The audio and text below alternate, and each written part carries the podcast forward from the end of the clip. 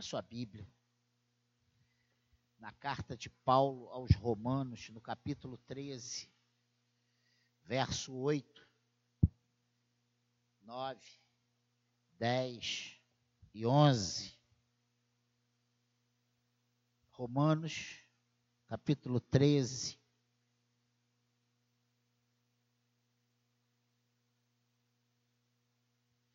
E o subtítulo dado por João Ferreira de Almeida, do 8 até o 10, é o amor ao próximo é o cumprimento da lei. E no, no 11, diz: o dia, do, o dia está próximo.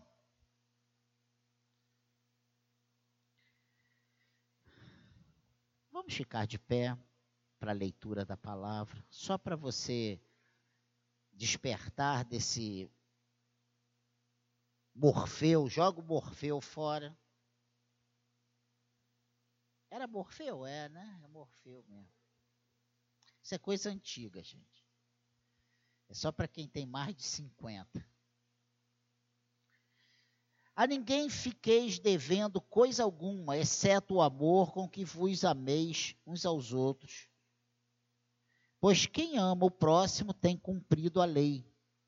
Pois isto não adulterarás, não matarás, não furtarás, não cobiçarás, e se há qualquer outro mandamento, tudo nesta palavra se resume: amarás o teu próximo como a ti mesmo.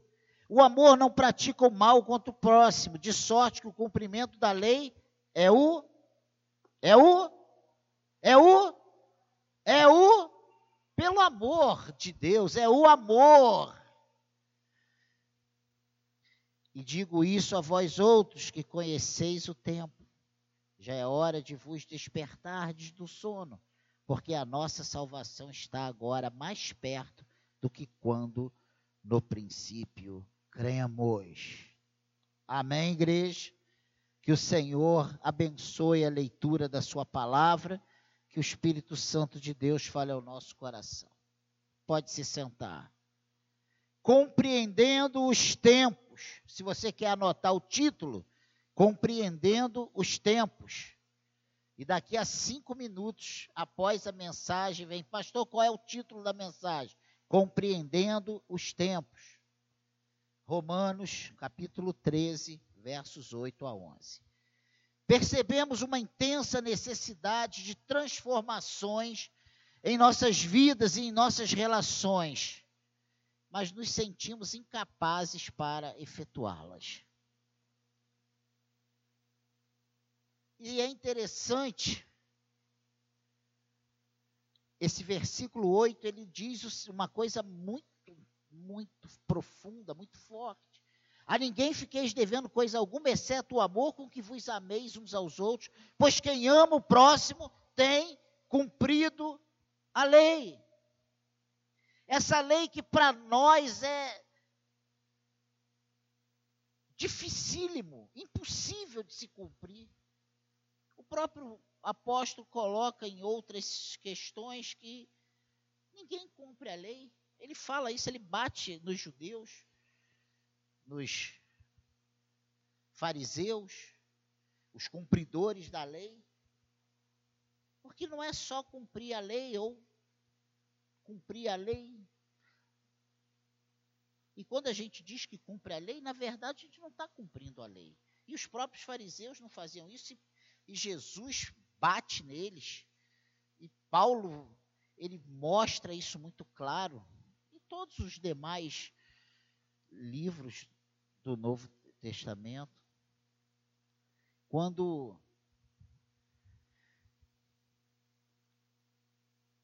mostra que eles exigiam o cumprimento das pessoas, mas quando eram para eles mesmos, eles não cumpriam. E tem texto que diz: olha, se sua, seu boi cai lá no buraco no sábado, você não tira ele do buraco? Você vai deixar ele morrer lá agonizando até domingo? Mas quando Jesus fazia alguma coisa no sábado, vinham logo de quatro pedras na mão para. Mas isso é só um. Nós sabemos que todo conhecimento de Deus deverá produzir em nós as necessárias transformações. Mas para nós vermos esse agir de Deus e essas transformações em nós, nós precisamos sair do nosso estágio letárgico. Essa é, é, a realidade. Essa letargia, esse, essa, essa dificuldade que temos de responder a uma palavra. Parece que nós estamos aqui adormecidos. Olha, é uma coisa triste de se observar a nossa dificuldade que temos. É isso, pastor? O senhor está agora associando, porque essa é a verdade. Para quantas pessoas essa semana você falou do amor de Deus?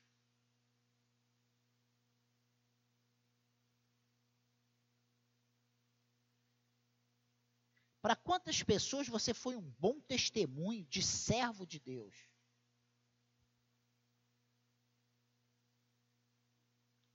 Quando você põe a mão na tua consciência, você tem paz em saber que todas as suas, as suas ações junto a incrédulos glorificaram o nome do Senhor?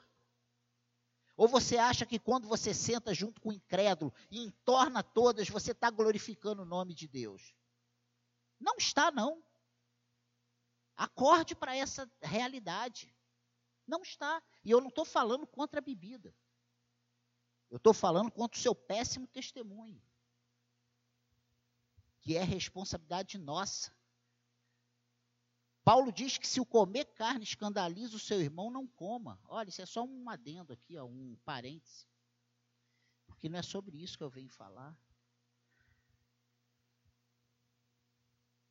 A realidade de Jó, vocês lembram de Jó? Parece ser a nossa e muitas vezes nos descobrimos meio conhecedores de Deus, ou seja, conhecendo-o apenas de ouvir falar, e nisso nossas relações familiares também se fazem afetadas. Já houve tempo em que o homem vivia o que falava, mas esse tempo parece ter ficado para trás. Né, o tempo do meu bisavô, que o cara puxava um fio de bigode e deixava lá, e valia mais do que um cheque especial. Eu venho aqui amanhã, 10 horas. 9h50 a pessoa já estava lá na porta com tudo certinho. Não vinha com caô, com uma desculpa.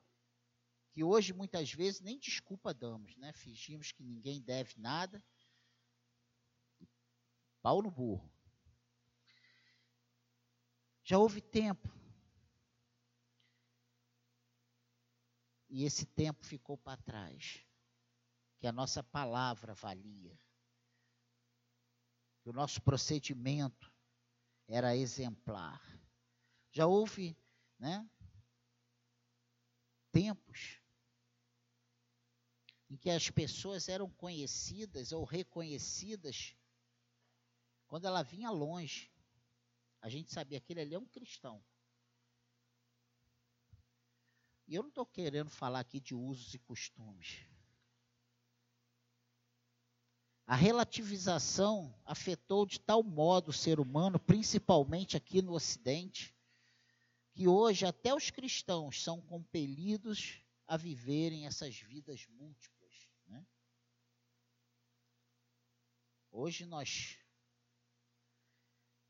E ainda falamos isso dentro da igreja, nós precisamos acompanhar as mudanças em que esse mundo moderno, e já dizemos pós-moderno, tem exigido de nós. E esse Romanos 13 é uma, um verdadeiro chamamento ao amor, ao amor verdadeiro. E ele diz que aquele que ama o próximo tem cumprido a lei. E aqui no versículo 9 ele ainda especifica alguns nãos, né? Não adulterarás, não matarás, não furtarás, não cobiçarás, e se há qualquer outro mandamento, tudo nessa palavra se resume: amarás o teu próximo como a ti mesmo. Romanos 13 contrapõe sobre a nossa vida todo o conhecimento do amor de Deus. Romanos 13 é para quem olha para a própria vida sob o domínio desejado do conhecimento de Deus. Não é fácil. E ele diz aqui no 10: o amor não pratica o mal contra o próximo, de sorte que o cumprimento da lei é o amor. E nessa introdução, nós precisamos de uma resposta para nós mesmos. Eu tenho vivido esse amor? Eu tenho. E olha, estou apanhando desde ontem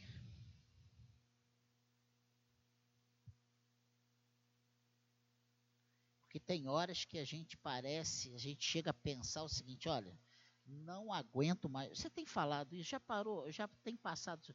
Não estou aguentando mais. Então, quando a gente, esse não estou aguentando mais, parece que é uma frase que.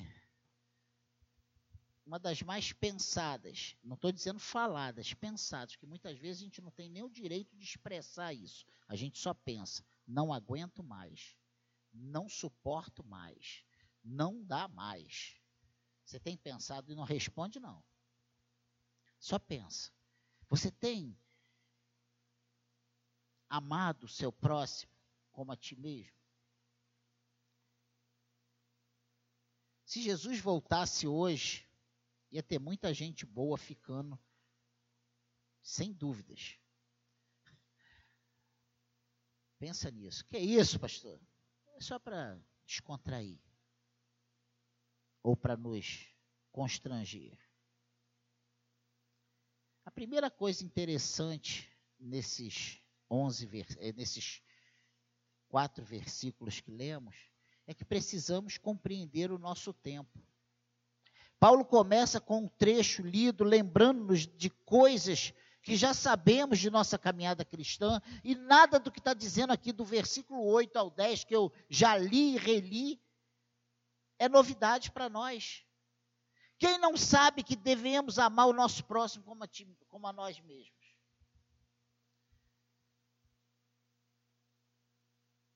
Quem não sabe que esse amor ao próximo é o cumprimento da lei, e Jesus já disse isso que um novo mandamento vos dou. Ele dá um novo mandamento, amar o teu próximo. Ó, esquece? Não, não esquece não. Eu vou dar um novo, que é mais complicado ainda.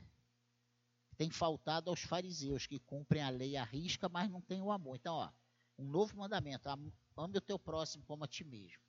Deus sobre todas as coisas, o teu próximo como a ti mesmo.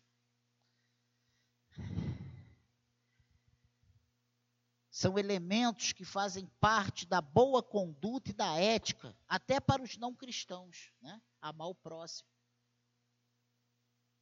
Se eu amo, eu não taco fogo na pessoa porque ela está dormindo na calçada. Se eu amo, eu não atropelo o ser humano e freio para o gato e para o cachorro. Se eu amo, né? Eu vou me compadecer e não vou me regozijar.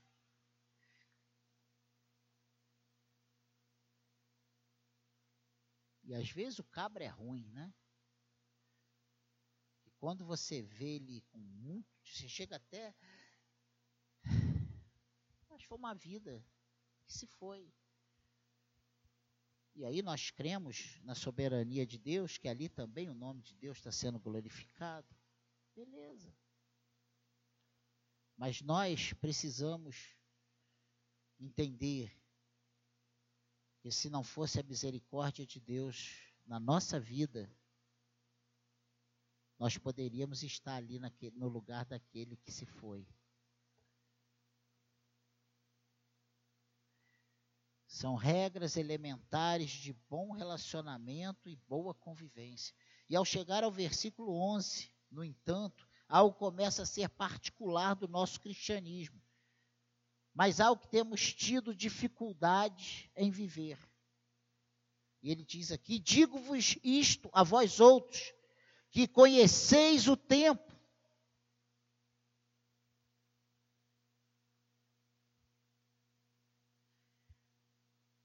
Não é possível viver o que Jó viveu, andar com Deus como Enoque, ou ser de acordo com o coração de Deus como Davi, sem antes compreendermos o tempo em que estamos. Essa é a realidade. Você tem tido tempo para parar e pensar no tempo que você tem vivido? Pastor, mas que chatice essa palavra de tempo, de parar no tempo. Irmãos, se você não compreender isso, o que, que nós estamos fazendo aqui? Compreender o tempo é discernir os nossos dias a tal ponto que não seremos pegos pelas armadilhas emocionais, espirituais, psicológicas e etc, e etc, e etc. Nós temos discernido que estamos vivendo o final dos tempos. Nós estamos vivendo os finais dos tempos. E ele diz aqui algo interessante: já é hora de vos despertar do sono, porque a nossa salvação está agora mais perto do que quando no princípio cremos. Somente é possível ser de fato cristãos autênticos se na nossa espiritualidade não tiver dualidades, não tiver, né, se não formos relativizadores, né, se nossos pressupostos forem completamente cristãos, e não é isso que a igreja pós-moderna tem vivido. Nós, igreja, não temos vivido isso. Hoje, o que a igreja pós-moderna tem vivido é o oposto disso. Tudo é compreensivo, tudo compreensível, tudo é aceitável, nada é bem assim, tudo dá para ser relativizado. A gente pode, os tempos mudaram, as coisas mudaram, a palavra de Deus não mudou, gente. O Deus é o mesmo e ele pede exige de nós santidade sem a qual não veremos o Senhor.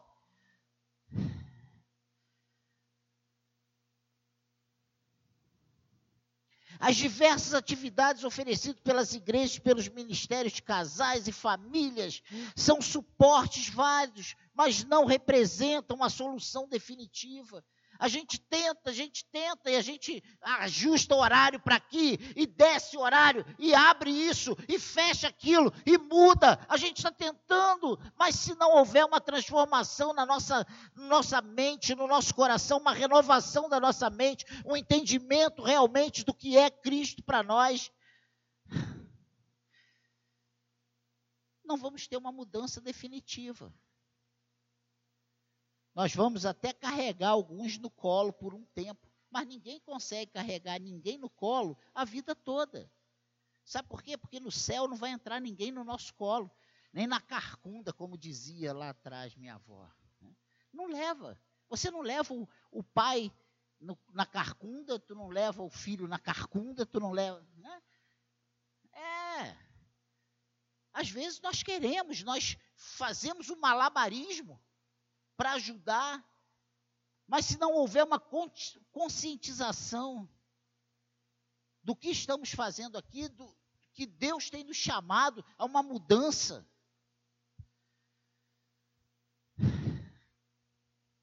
E eu sou um que posso te falar de cadeira. Tem sido muito difícil.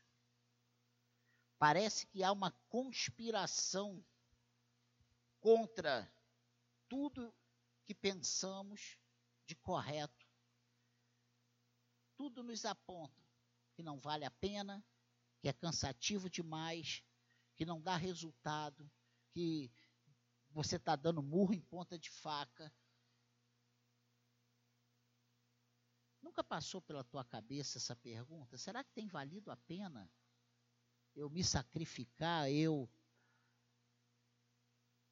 me privar disso, disso e disso?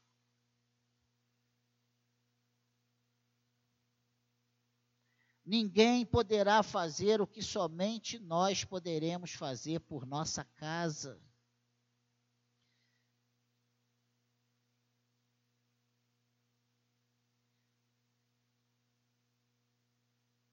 Nós temos abandonado os nossos afazeres. Chegou a hora de acordarmos. Chegou a hora de acordarmos, irmãos.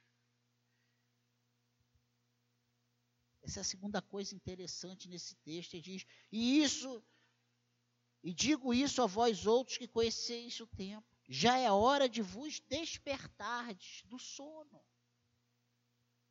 Você vê que essa perspectiva, essa visão que Paulo tem lá para a igreja de Roma, escreve isso para a igreja de Roma, não é diferente da que eu tenho hoje. E quem é Daniel hoje? Nada. E de outros, tantos que têm tido os olhos abertos para isso. Paulo está dizendo aqui que parece que ele está tendo essa perspectiva, essa, essa sensação de que as pessoas estão dormindo, sem entender. E ele fala: é hora, já é hora de vos despertar do sono. Porque os dias estavam passando, os meses estavam passando, os anos estavam passando, e parecia que as pessoas estavam dormindo esperando. Vê se não é a sensação que temos. Estamos esperando, nós estamos esperando, nós estamos esperando alguma coisa acontecer, nós estamos esperando alguma coisa mudar, nós estamos esperando alguma transformação acontecer. Gente, não é mais tempo de esperar, é tempo de fazer. Uma das mais conhecidas armas do inimigo é se tornar camuflado à observação dos adversários. Diabo tem convencido crentes que ele não existe.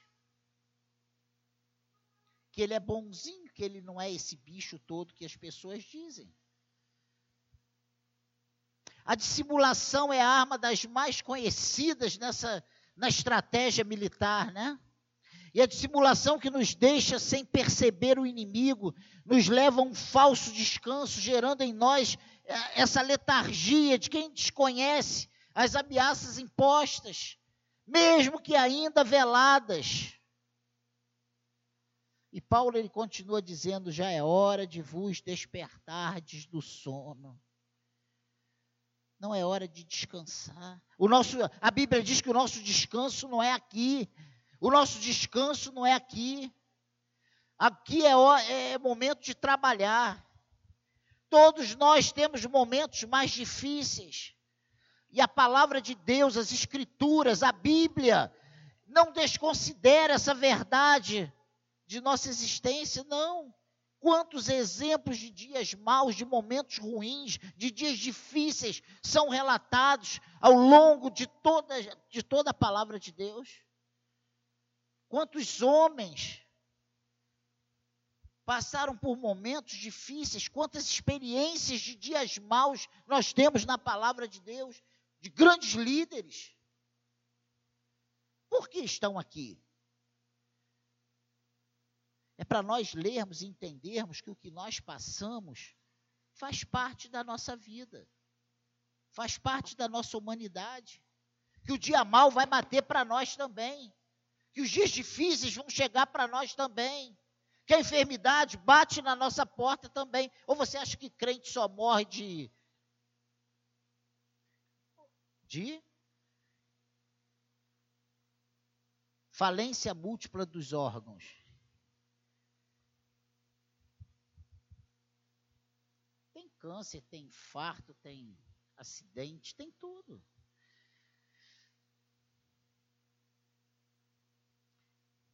Mas a palavra de Deus alerta a contemplarmos nossas limitações naturais com a supremacia do Espírito de Deus que passa a habitar nossas vidas convertidas. A nossa perspectiva, a nossa visão não pode ser a mesma visão de quem não tem Deus. A nossa visão precisa ser outra. Nós temos o Espírito Santo de Deus em nós. O Espírito de Deus habita em nós. Nosso coração, nossa vida é templo do Espírito Santo. Ou não cremos mais nisso? Parece que não cremos mais nisso, irmãos nem lembramos que tem Espírito Santo.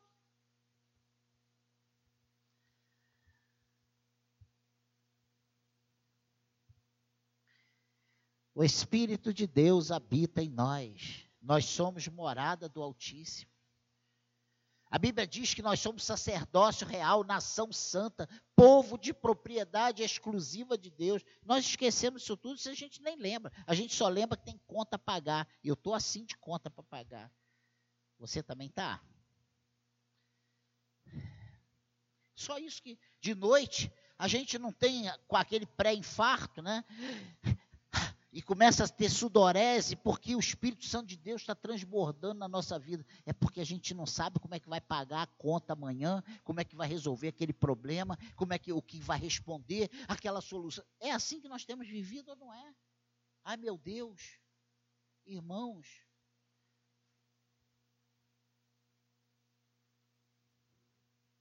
Nosso problema tem consistido consistido basicamente em trocarmos o tempo com a família pelo trabalho ou pelo estudo. O ganhar dinheiro representa mais que o ganhar afetos.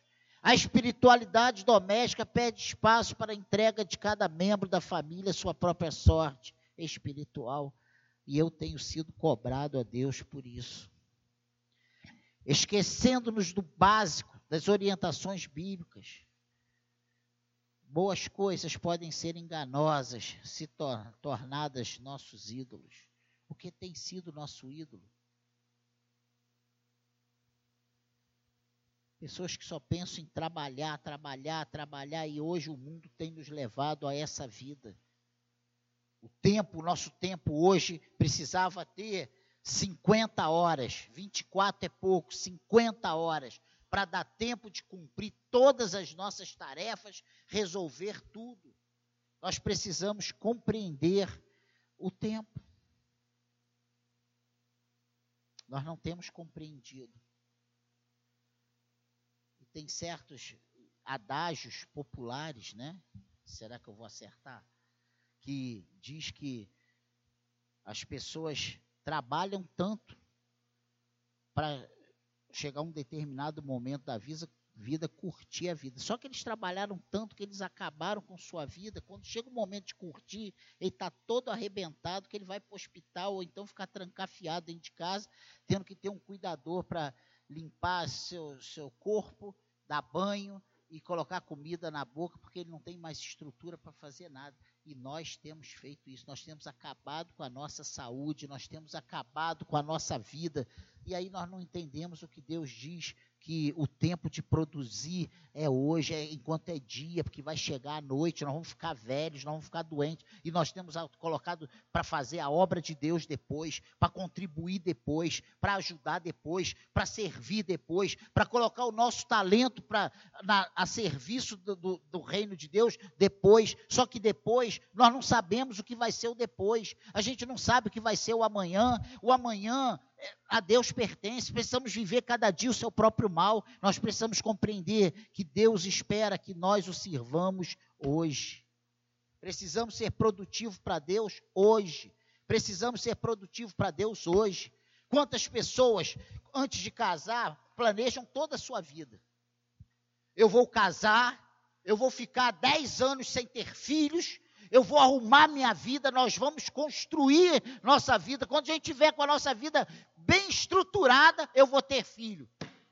Se entope de remédio quando vai ter filho, não consegue mais ter filho. É assim ou não é, gente? Ou então já está tão velho que não engravida mais. O marido tem que pedir oração a Deus para funcionar. É a realidade, gente. É a realidade. Quem pode dizer que amanhã faremos isso ou aquilo? É tolo quem diz isso. Quem diz que é tolo não sou eu, não. É a palavra de Deus. Tolo! Pedirei conta da tua vida. Como pode dizer que amanhã vai fazer alguma coisa? Não deixe o que Deus quer que tu faça para amanhã, faça hoje.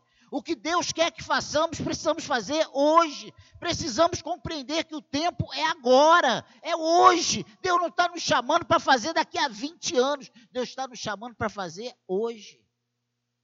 Produza hoje.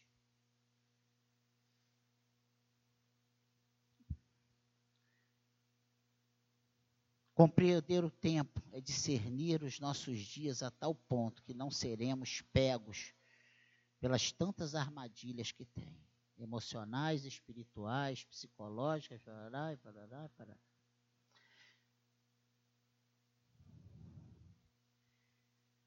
Que Deus nos ajude. Que Deus nos ajude.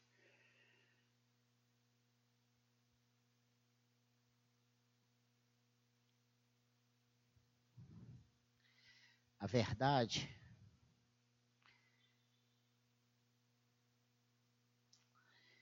Nosso problema ele tem consistido basicamente em trocarmos o tempo com a família, pelo trabalho, pelo estudo. Isso é uma verdade.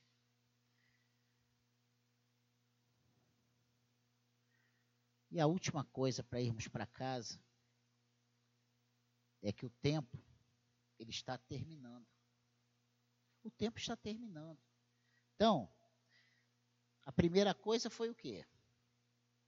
Precisamos compreender o nosso tempo. A segunda coisa é que chegou a hora de acordarmos. E a terceira coisa é que esse tempo está acabando. A gente tem achado, temos tido a triste ilusão que ainda vamos ter muito tempo pela frente. Mas o tempo está terminando. E quem diz isso não é o Daniel, é a palavra de Deus. E digo isto a vós outros que conheceis o tempo. Já é hora de despertar-vos do sono. Porque a nossa salvação está agora mais perto do que quando no princípio cremos. Ou seja, o tempo está chegando. Jesus está voltando. E desde os tempos apostólicos, né, a cristandade tem se referido ao fim dos tempos. E eu penso nisso. Há quantos anos você vê crente dizendo que Jesus está voltando? Você era criança. A Bíblia diz da volta de Jesus há dois mil anos atrás. Os, a igreja primitiva vendia os bens e depositavam todo o valor dos seus bens aos pés dos, dos apóstolos. Não é porque eles eram tão bons, não. Eles achavam que Jesus estava voltando naqueles dias. Se eu soubesse que Jesus ia voltar esse mês que vem agora, eu venderia minha casa e que daria todo o dinheiro, vendia tudo. Não precisa para quê? Jesus está voltando no final do mês, eu tenho aí 30 dias, tirava o dinheirinho para comer e pronto. E você faria a mesma coisa. Pensa nisso. Mas, como isso já leva mais de dois mil anos, tendemos a crer que não será em nossa geração que o tempo será findo, esquecendo-nos também das advertências de Cristo quanto aos tempos finais. Nós lemos a Bíblia e, e, e, dentro da nossa experiência de vida, dentro da nossa realidade, nós achamos que Jesus está voltando, mas não é bem agora. Ainda tem muita lenha para queimar.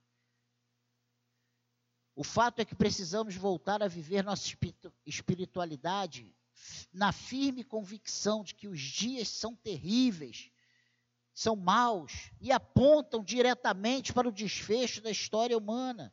Como a conhecemos, Jesus vai voltar. Toda língua confessará que Jesus Cristo é o Senhor.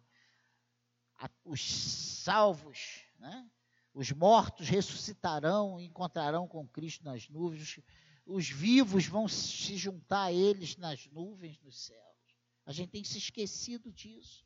A gente não tem, a gente tem que mas a gente precisa retornar a essa convicção. Precisamos vir a esse culto da manhã achando ou, na, na, na, firme convicção que Jesus pode voltar ainda hoje. Por isso, hoje à noite, eu não vou ficar vendo jogo de seleção, eu não vou ficar vendo Faustão, eu não vou ficar descansando, porque amanhã eu tenho que trabalhar, eu venho para a casa do Senhor que Jesus está voltando. Eu vou cultuar Deus. Entende isso? As realidades de céu e inferno precisam voltar a povoar a nossa mente, essa mente restaurada, pois o contrário disso também é letargia. A gente vive hoje querendo viver a vida, curtir a vida. Eu ouço isso dentro da minha casa o tempo inteiro. Eu preciso aproveitar minha vida, eu preciso curtir minha vida. Jesus está voltando. E tem céu e inferno. Ou nós vamos para o céu, ou nós vamos para o inferno. Não tem ninguém que vai ficar aí, ó, no espaço entre o céu e o inferno, não. Entende isso? Que é isso, pastor? Pregação do Apocalipse é a raça de víboras. Não é o Apocalipse, não é João Batista. As realidades de céu e inferno precisam voltar a povoar nossa mente. Paulo diz que porque a nossa salvação está agora mais perto do que quando no princípio cremos. Quando você teve essa experiência de conhecer Jesus, e agora anos se passaram, mais perto da volta de Cristo nós estamos. O que temos feito de nossa espiritualidade? E o que temos feito da condução espiritual da nossa família? Em homens? Maridos, esposas, mães que têm papel duplo, hein? O que, você tem feito? É cansativo. Tem hora que dá vontade de abrir mãos. Ah, já conhece, né? Outra hora você tem vontade de pegar o, o cinto e quebrar o cabo de vassoura na cabeça.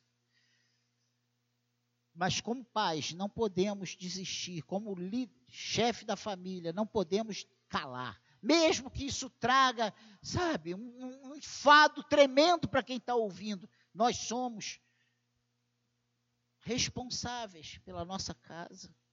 Precisamos rever nossos conceitos e nossa esperança espiritual.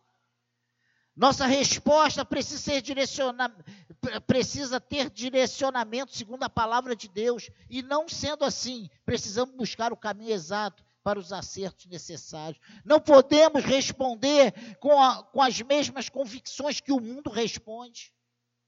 Paz, não é porque o mundo hoje está aí super avançado que nossos filhos precisam viver nos mesmos moldes do mundo.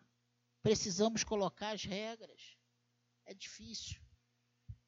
É difícil. Não é fácil. Não é fácil. Não é fácil. E ontem eu estava com, com essa palavra já pronta. E eu gostei da reação. Não, não concordo com o senhor. Porque a gente quer criar os filhos hoje na conversinha, sabe? Oh, filhinho, não posso, não posso magoar. Estamos criando um monte de homossexual, um monte de afrescalhado, porque a gente não corrige. A gente não, não, não, não, não, não usa a vara. A gente não sabe dizer não para o filho. O filho é que diz o que vai almoçar, o que vai jantar, qual a roupa que vai usar e aonde a gente vai. E não foi um filho de 20 anos, não, foi um filho de 3 anos. Pelo amor de Deus.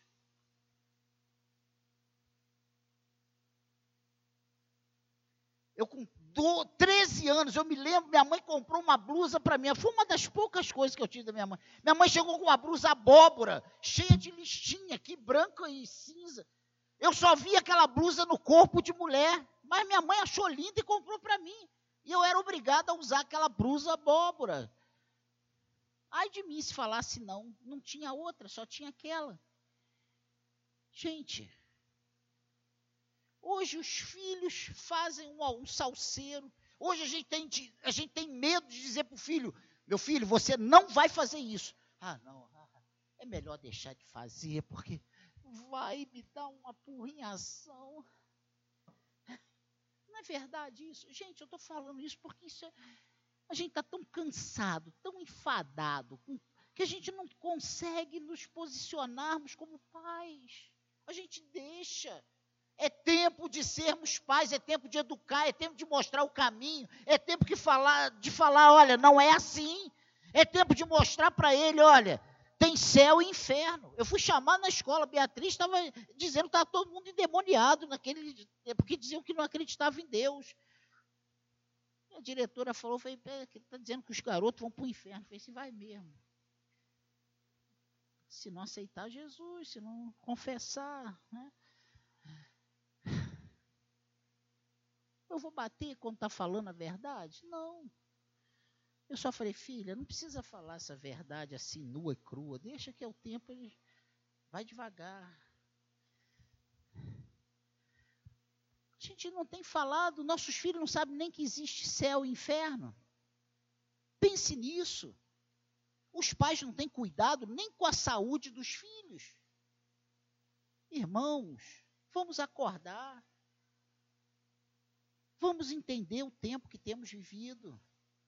Vamos amar o nosso próximo como a nós mesmos. Vamos cumprir essa obrigação nossa como cristão. Vamos cuidar da nossa vida com Deus. Já é hora de despertarmos do sono. A nossa salvação está agora mais perto do que quando no princípio cremos. Quando Jesus voltar, uma boa notícia eu tenho para você: os seus boletos vão ficar todos aí para serem pagos por quem ficar.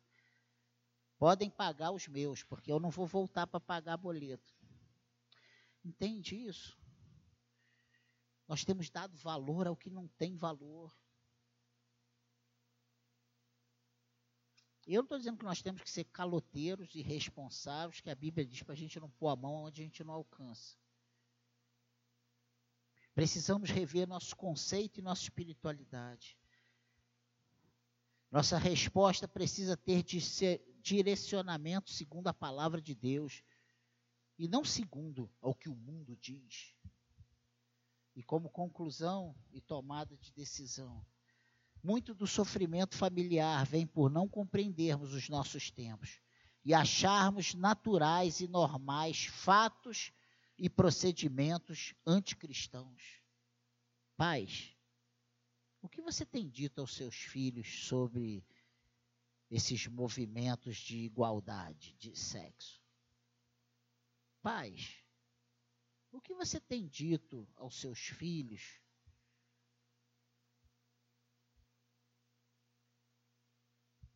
sobre essa escolha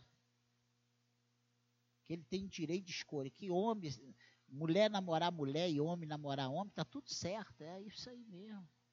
Qual tem sido o seu posicionamento?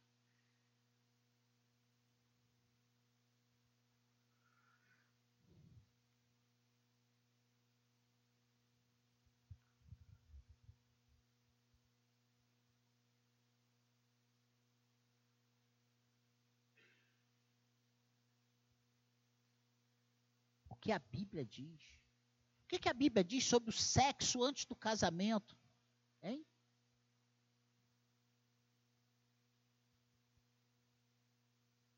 O que a Bíblia diz sobre divórcio?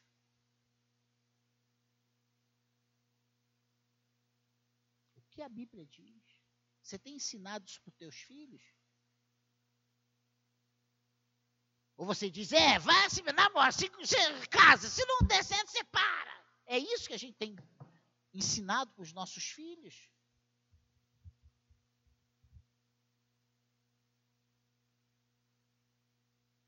Muito. E namoro? Entre cristãos e incrédulos. Está tudo certo? Não está, não. Tá não, está errado. Crente namora crente. Fora disso é julgo desigual.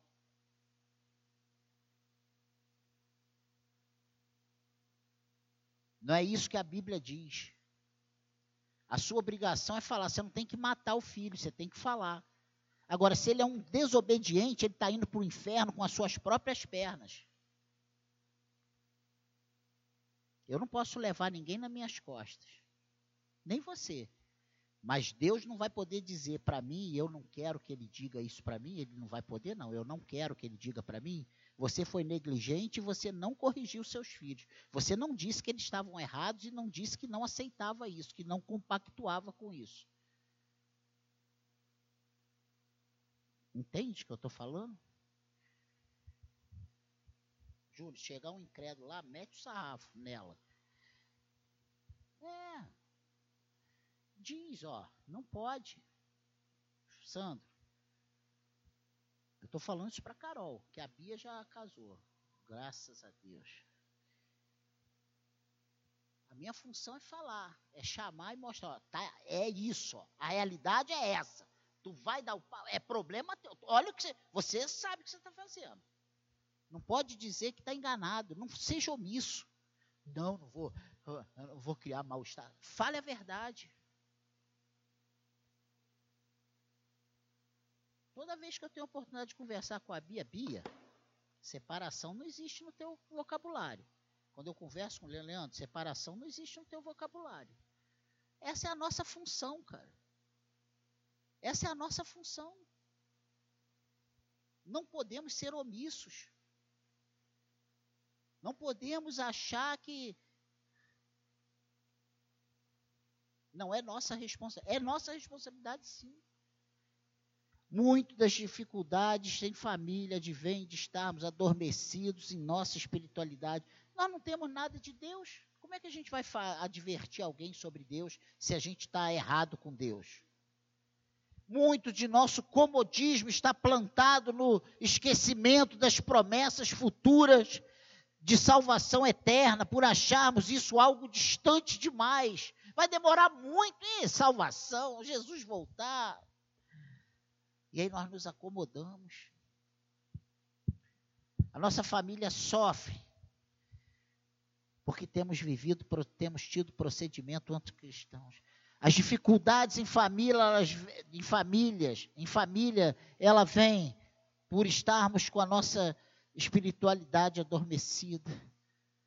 E muito do comodismo, ele vem por acharmos que salvação, vida eterna, Jesus voltar, isso aí é lá para o futuro, isso aí é para outras gerações, que a gente não consegue nem imaginar quando vai ser. Jesus está voltando hoje. Se Jesus voltar hoje, nós estamos prontos para subir? Hein?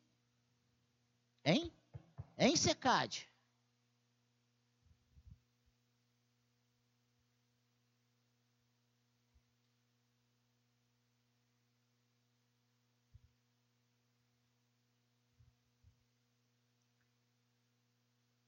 Tem reunião de crente que tem mais caipirinha, caipivódica e tudo mais do que no pagode do macumbeiro lá do lado. Como vamos ser sal e luz se não temos nenhuma luz a brilhar? Como vamos influenciar se não temos nada de bom a passar? Com que moral vamos dizer que aquele que é seguidor do Zé Pilintra bebe a mesma cachaça que eu bebo?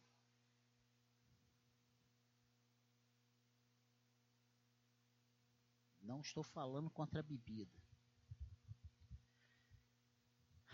Tomada de decisão, precisamos compreender os tempos, despertar a nossa espiritualidade viver todos os dias como, como se o momento final, antes da grande volta do Senhor, fosse hoje.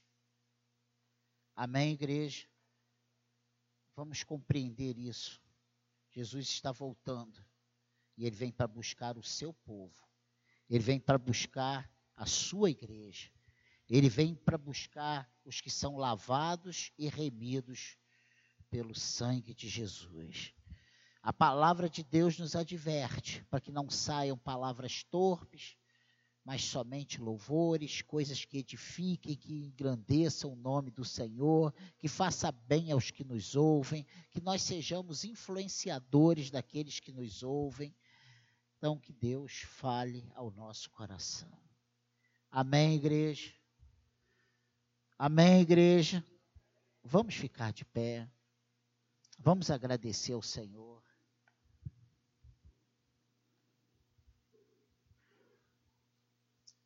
Pai, muito obrigado, porque temos a oportunidade de sermos chamados à atenção nessa manhã para esse assunto tão importante. O Senhor está nas portas, o Senhor está voltando. Não sabemos dia e hora, isso não é nos dado esse direito, esse privilégio. Isso aí é exclusividade do Senhor Deus. Mas precisamos estar prevenidos, como as virgens prudentes com azeite na nossa lâmpada, para que a nossa chama não se apague, Senhor, para que o nosso amor não esfrie, para que a nossa vida cristã não seja uma mesmice ou seja algo sem relevância, muito parecido com o mundo. Precisamos ser o diferencial nesse mundo em lama, esse mundo mau, esse mundo fedorento. Precisamos, ó Deus, ser sal e luz. Precisamos ser o bom perfume de Cristo. Nos ajude nisso, Senhor. Nos ajude nisso. Que da nossa boca não saiam palavras torpes, que a nossa mente não seja povoada com pornografias, com homossexualismos, com traições, com prostituição, mas que sejamos, Senhor, povoados com esperança viva de que o Senhor vai voltar para buscar a sua igreja, com a esperança viva de que nós somos o teu povo, nós somos a tua herança, nós somos chamados, lavados e remidos pelo teu sangue, nós somos novas criaturas em Cristo. Ah, Senhor, nos ajude nisso, nos abençoe, Senhor, nos abençoe, nos abençoe, Senhor. Tenha misericórdia de nós. Tenha misericórdia de nós. Tenha misericórdia da secade, tenha misericórdia de mim, Senhor. Tenha misericórdia dos meus irmãos. Nos abençoe seremos abençoados. Nos faça ter uma compreensão exata dos tempos, ó Deus. E não é tempo de descuidarmos, é tempo de vivermos apercebidos, aguardando o teu retorno, Senhor. Eu peço a tua bênção para nós nessa manhã. Eu peço que o teu Espírito Santo fale aos nossos corações, nos desperte para essa verdade. Jesus vai voltar para buscar a sua igreja. Nós somos a sua igreja, Senhor. Nos ajude, Pai. Nos ajude. Que possamos valorizar o estar reunidos possamos valorizar estar na tua casa, congregar, que possamos valorizar, Senhor, a nossa família, os nossos filhos. Ah, Senhor, nos abençoe seremos abençoados. Tenha misericórdia de nós. Que essa palavra fique no nosso coração, Senhor. Que possamos atentar para essa verdade. Jesus está voltando para buscar a sua igreja. Precisamos acordar do nosso sono, Senhor. Porque o mundo ele tenta nos amortecer, nos adormecer em relação a Cristo, às coisas de Deus. E ele nos faz focar no ter, ser e possuir. Nos ajude, Senhor. Que nós possamos entender que o Senhor espera o nosso serviço hoje que o Senhor conta conosco hoje, que o amanhã não nos pertence, o amanhã pertence ao Senhor. Que façamos enquanto é dia, que vai chegar uma hora em que não poderemos mais fazer. Nos ajude, nos abençoe, leva-nos em paz para os nossos lares, Senhor. Livra-nos do mal, que cheguemos em casa em paz, guardados pelo Senhor. Abençoe o nosso almoço. Nos dê uma tarde de descanso.